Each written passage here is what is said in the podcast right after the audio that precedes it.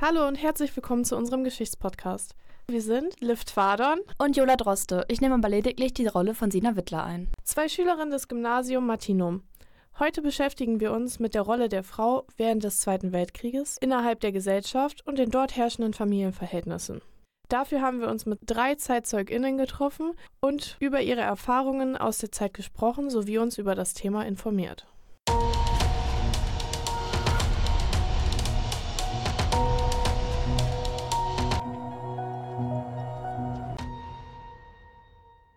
Die Rolle der Frau in der NS-Zeit war, sowie auch die der Männer, von der NS-Ideologie geprägt. Wie genau diese Rollenverteilung aussah und durch welche Umstände das Leben der Frau geprägt wurde, wollen wir uns im Folgenden anschauen. Das Idealbild der Frau zur Zeit des Nationalsozialismus entsprach der Aufgabe der sogenannten Reproduktion des deutschen Vollkörpers oder auch genannt der arischen Rasse, voranzutreiben und die häuslichen Tätigkeiten zu übernehmen. Somit wurde sie während der Hitlerpolitik ausschließlich als Lebensspenderin angesehen. Doch genau das klingt absurd, denn Frauen waren, so verrückt wie es auch klingen mag, bereits zu dieser Zeit zu mehr imstande, als nur die Aufgabe einer Gebärmaschine zu übernehmen.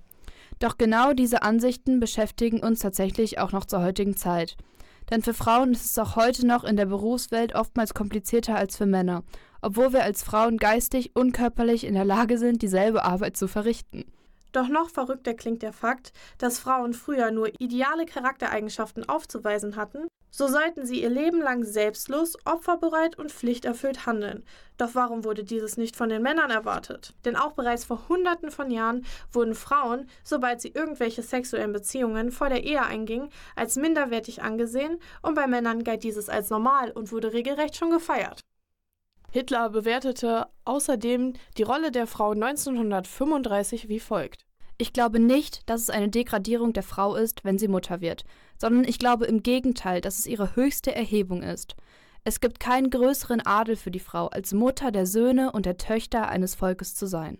Tatsächlich schaffte es Propaganda, so die Menschen zu manipulieren, wenn es um die grundlegende Bedeutung der Existenz von Frauen ging. Hitler versuchte durch positive Konnotation, was so viel bedeutet, dass er versuchte durch positive Wörter die Situation aufzuwerten, die Situation zu beschönigen und somit auch selbst die Frauen zu überzeugen, dass ihr Lebenssinn ganz alleine ihre Nachkommen waren und Karriere in der Arbeitswelt meist nur den Männern gewährt wurde. Somit war Hitler aus heutiger Sicht alles andere als ein Feminist, denn die Gleichberechtigung aller stand zu keinem Zeitpunkt im Vordergrund seiner Herrschaft. Insgesamt war die NS-Zeit ein gewaltiger Rückschritt für die Frauen, denn nach dem Ersten Weltkrieg hatten sie sich bereits das Wahlrecht erkämpft. Im Dritten Reich wurde ihr politisches Einwirken jedoch enorm dezimiert. So wurden bereits 1921, also mehr als zehn Jahre vor der NS-Regierung, von der NSDAP beschlossen, dass Frauen nicht mehr leitende Positionen oder die Parteiführung übernehmen durften. Abgesehen davon wurde ihnen im Juni 1933 das passive Wahlrecht aberkannt. Sie hatten also somit kein Recht mehr darauf, für ein Amt zu kandidieren und für dieses gewählt zu werden. Dadurch wurden die Frauen in ihrer Freiheit stark eingeschränkt. Aus unerklärlichen Gründen waren sie zwar in der Lage, bestenfalls eine ganze Fußballmannschaft zu gebären und sich täglich von morgens bis abends um diese zu kümmern, aber das Mitwirken an politische Entscheidungen soll angeblich über ihr Verständnis hinausgegangen sein. Denn was hatten Frauen noch in der Politik zu suchen? Sie wurden ja sowieso als naive Weiber abgestempelt und trafen nur impulsive Entscheidungen. So dachten zumindest die meisten Männer zu der Zeit. Frauen hatten somit nichts mehr, abgesehen von Haushalt und der eigenen Familie, zu tun. Denn das Bild der damaligen Familie schrieb ihnen vor, dass sie nur zu diesem imstande waren. Auch unsere ZeitzeugInnen, Bekannte und Familienmitglieder von Familie Schulze-Severing aus Emstetten berichten von solchen Erfahrungen bzw. Ereignissen aus dem Leben ihrer eigenen Mütter. Kühe melken. Ja, Selten, dass ein Mann dann ja, Kühe geworden. Da ging Papa arbeiten, Mama war zu Hause, die machte den ganzen Haushalt. Mhm. Unsere Mama hatte immer ihre Kinder und ihren, ihren Garten und ihre Kühe, die da morgens gemolken werden mussten. Damit Frauen sich damals ganz dieser Aufgabe widmen konnten, wurde am 1. Juni 1933 das sogenannte Ehestandsdarlehen eingeführt. Das Ehestandsdarlehen war eine familien- und arbeitsmarktpolitische Maßnahme des NS-Staates, bei der ab Sommer 1933 Jungvermählten ein Darlehen für die Beschaffung von Hausrat gewährt wurde. Das Darlehen musste zinslos zurückgezahlt werden, allerdings wurde ein Viertel pro Kind vom Gesamtbetrag erlassen. Damit wurde jungen Paaren ein Anreiz geschafft, früh viele Kinder zu bekommen. Eine hohe Geburtenrate wurde damals beispielsweise mit dem Mutterkreuz ausgezeichnet, welches im Volksmund eher unter Karnickelkreuz bekannt war. Dieses wurde am Muttertag verliehen und somit ist der Feiertag auf die Zeit des NS-Regimes zurückzuführen. Daraus kann man schließen, dass das Idealbild der Frau im NS die deutsche Mutter ist, die ihre Aufgaben in der sogenannten Reproduktion des deutschen Volkskörpers sieht. Jedoch wurde es nur Frauen überreicht, die laut den Nationalsozialisten den Ansprüchen der damaligen Zeit entsprachen und bereits viele Kinder auf die Welt gebracht hatten. Zudem konnte es auch wieder entzogen werden, sobald irgendwelche Mängel an den Müttern oder Kindern festgestellt wurde. Doch was genau war der Sinn hinter diesem Handeln? Frauen dazu zu bringen, unzählige Kinder zu gebären und dann nur die Kinder als gesund anzusehen, die laut einer unerklärlichen Vorgabe keine Auffälligkeiten aufwiesen. Bei dieser Gesetzesgebung erhält man den Eindruck, dass jegliches menschliches Leben nur ein Mittel zum Zweck war. Und diese regelrechte Anfertigung, von der man hier sprechen muss, mehr einer industriellen Produktion glich, als dem eigentlichen Grund, warum Kinder auf dieser Welt gezeugt werden sollten. Unsere ZeitzeugInnen berichteten, Die war ja auch dauerschwanger, das auch noch. Ne? viel Arbeit, ne? Ja, eben. Ne? Hitler leitete diese Verordnung des Mutterkreuzes mit den Worten als sichtbares Zeichen des Dankes des deutschen Volkes an kindreiche Mütter stifte ich das Ehrenkreuz der deutschen Mutter. ein.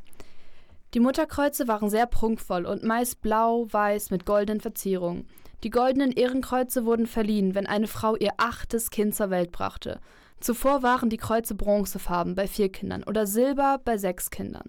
In der Mitte des Mutterkreuzes war stets ein Hakenkreuz abgebildet. Familien, die dieses Mutterkreuz erhielten, konnten sich zudem auch über steuerliche sowie wirtschaftliche Vorteile freuen. Aufgrund von Behinderung wurden Frauen häufig zwangssterilisiert und ihnen wurde ein Heiratsverbot erteilt. Um solche Angelegenheiten kümmerten sich damals die sogenannten Erbgesundheitsgerichte, welche in äußerlich rechtsförmig gestalteten Verfahren über Anträge zur Zwangssterilisierung geistig und körperlich behinderter Menschen, Patienten psychiatrischer Heil- und Pflegeanstalten sowie Alkoholkranker über eine Zwangssterilisation bestimmten. Dabei wurde enorm in die Menschenwürde eines jeden Opfers eingegriffen. Da die NS-Ideologie stets den Grundgedanken der sogenannten arischen Rasse verfolgte, galt diese Sterilisationsmethode für das Wachstum einer laut den Nationalsozialisten fitten und vitalen Gesellschaft als notwendig.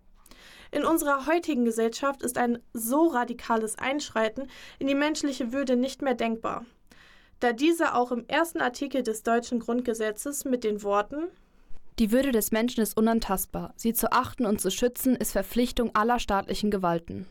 verankert wurde. Jedoch werden immer noch unangebrachte Kommentare geäußert, sobald ein körperlich oder geistig eingeschränkter Mensch das Bedürfnis äußert, eine eigene Familie zu gründen. Und so ist auch der Gedankengang der NS-Ideologie nicht aus unserer Gesellschaft verschwunden. Doch sollte nicht jeder das Recht haben, solange er möchte und dazu in der Lage ist, seine eigene Familie zu gründen und somit seine Blutslinie fortzuführen? Denn das, was wir alle oder eher die meisten doch eigentlich wollen, bzw. uns wünschen, ist ein Gefühl von Geborgenheit, Gemeinschaft und Schutz zu verspüren. Die meisten Menschen würden sagen, dass ein erfülltes Leben und eine harmonische Gemeinschaft auf der Gründung einer Familie mit Kinderzuwachs beruht. Außerdem sei auch das Wort Emanzipation laut den Nationalsozialisten von Juden erfunden worden, wodurch dem Wort eine starke Ablehnung entgegenkam. Unsere Zeitzeuginnen berichteten davon, dass Verwirklichung als Frau scheinbar unmöglich war. Eine selbstbewusste Frau gab es noch nicht zu der Zeit. Nee, nee. Die, also höchstens die da oben Kanzlerin oder was werden Ja. wollen. Aber wer studierte denn als sagen. Frau? Keiner. Nee. Keiner. Aber was willst du schon als Frau zu der Zeit? Da hatte man keine Meinung, da hat man getan, was die sagten. Zitat Hitler vom Reichsparteitag der NSDAP 1934 Das Wort von der Frauenemanzipation ist ein nur vom jüdischen Intellekt erfundenes Wort. Wir empfinden es nicht als richtig, wenn das Weib in die Welt des Mannes eindringt, sondern wir empfinden es als natürlich, wenn diese beiden Welten geschieden bleiben. Durch Hitler entgegnete dem Wort Emanzipation eine extreme Ablehnung. Dadurch sollte den Frauen nicht die Möglichkeit gegeben werden, sich gesellschaftlich, wirtschaftlich sowie politisch in die Angelegenheiten einzumischen. Es wurde stets versucht, sie aus damals eher männlich dominierten Bereichen rauszuhalten, und somit sollte die Gleichberechtigung zwischen Mann und Frau nicht zu einem neuen Gesetz werden. Nach dem Zweiten Weltkrieg konnte die Frauenbewegung wieder aufleben. und für die Durchsetzung der Emanzipation kämpfen. Mittlerweile können auch Frauen männerdominierte Berufe ausüben und sogar eine Führungsposition einnehmen. Allerdings sind auch wir als Frauen noch nicht an unserem Ziel angekommen und müssen auch weiterhin für unsere Rechte kämpfen, da der ursprüngliche Gedanke aus der NS-Zeit weiterhin präsent ist und sehr oft noch in der Berufswelt zu spüren ist. Doch warum scheint es auch für uns heutzutage immer noch so schwer, das Ruder rumzureißen und in einer vollends gleichberechtigten Gesellschaft zu leben? Schlussendlich sind wir doch alle Menschen und ein geistiges Potenzial unterscheidet sich nicht aufgrund unseres Geschlechts. Abgesehen davon wurden junge Mädchen bereits zur Zeit des Nationalsozialismus auf ihre künftige Rolle vorbereitet. In der Jugendorganisation Bund Deutscher Mädels oder kurz BDM bereitete man sie auf die Rolle als Hausfrau und Mutter vor. Dabei wurde besonders Wert auf körperliche Fitness, Gemeinschaft sowie Sauberkeit und Ordnung gelegt. Laut Reichs Jugendführer Baldo von Schirach sollte das Werk Glaube und Schönheit die Erziehung zur Zitat körperlich vollendet durchgebildeten Trägerin nationalsozialistischen Glaubens gewährleisten. Damit machte er die dem NS-Frauenbild entsprechende Zielsetzung des BDM-Werks deutlich. Die Herausbildung der dem sogenannten rassischen Ideal entsprechend körperlich vollendeten Frau, die als Mutter arischer Kinder der Volksgemeinschaft dienen sollte. Die Erziehung innerhalb dieser Jugendorganisation fand fast ausschließlich geschlechtsgetrennt statt. Aus diesem Grund gerieten junge Mädchen damals nur selten in Kontakt mit Männern und konnten erst nach ihrem Abschluss im BDM eigene Erfahrungen sammeln, die oftmals in einer übereilten Ehe endeten. Auch unsere ZeitzeugInnen berichteten von solchen Erfahrungen. Dann gab es ja auch nur gelegentliche Treffs, mhm. denke ich mal. Ja. Und es gab eigentlich auch nur zwei Anlässe, wo man sie überhaupt mal kennenlernen konnte, nämlich Karneval und Schützenfest, oder? In der Richtung ja. Aber sonst gab es ja gar nicht so viele Anlässe, Nein. wo man seinen Partner finden konnte. Mhm. Ne? Richtig. Generell war die Identitätsbildung und Individualität zu dieser Zeit gehemmt bzw. gar nicht möglich. Durch beispielsweise Uniformierung wurde dem Einzelnen seine Individualität aberkannt und dadurch konnte sich keiner mehr aus der Masse hervorheben. Aufgrund der ab 1936 gesetzlich geregelten Pflichtmitgliedschaft aller weiblicher Jugendlichen, sofern sie nicht aus damaligen rassischen Gründen ausgeschlossen waren, bildete der BDM die damals zahlenmäßig größte weibliche Jugendorganisation der Welt mit rund 4,5 Millionen Mitgliedern im Jahr 1944. Auch ältere weibliche Personen konnten einer Organisation beitreten, der NS-Frauenschaft. Diese war eine Frauenorganisation der NSDAP, welche 1931 gegründet wurde. Die zentrale Aufgabe bzw. ihr Zweck war die ideologische und praktische Erziehung der Frauen im Sinne des Nationalsozialismus. Das heißt auch die Gleichschaltung stand im Mittelpunkt. Frauen sollten lernen, den nationalsozialistischen Gedankengang auch an ihre Kinder weiterzugeben und sich somit auch auf das Leben als Mutter und Hausfrau vorbereiten. Im Laufe der Jahre stieg ihre Mitgliederzahl auf insgesamt 2,3 Millionen Frauen. Somit dienten sämtliche Organisationen ausschließlich zur Durchsetzung der NS-Ideologie in Bezug auf die Rolle der Frau. Doch warum mussten ausgerechnet Frauen in Schacht gehalten werden? Stellten sie eine so enorme Gefahr für die NS-Regierung dar? Und warum durften Frauen in der Politik nicht mitwirken, wenn ihnen das Führungsprinzip von Anfang an beigebracht wurde? Denn in ihren Organisationen konnten sie höhere Positionen erreichen, doch in der aktiven Politik wurde ihnen das Mitwirken strengstens verboten.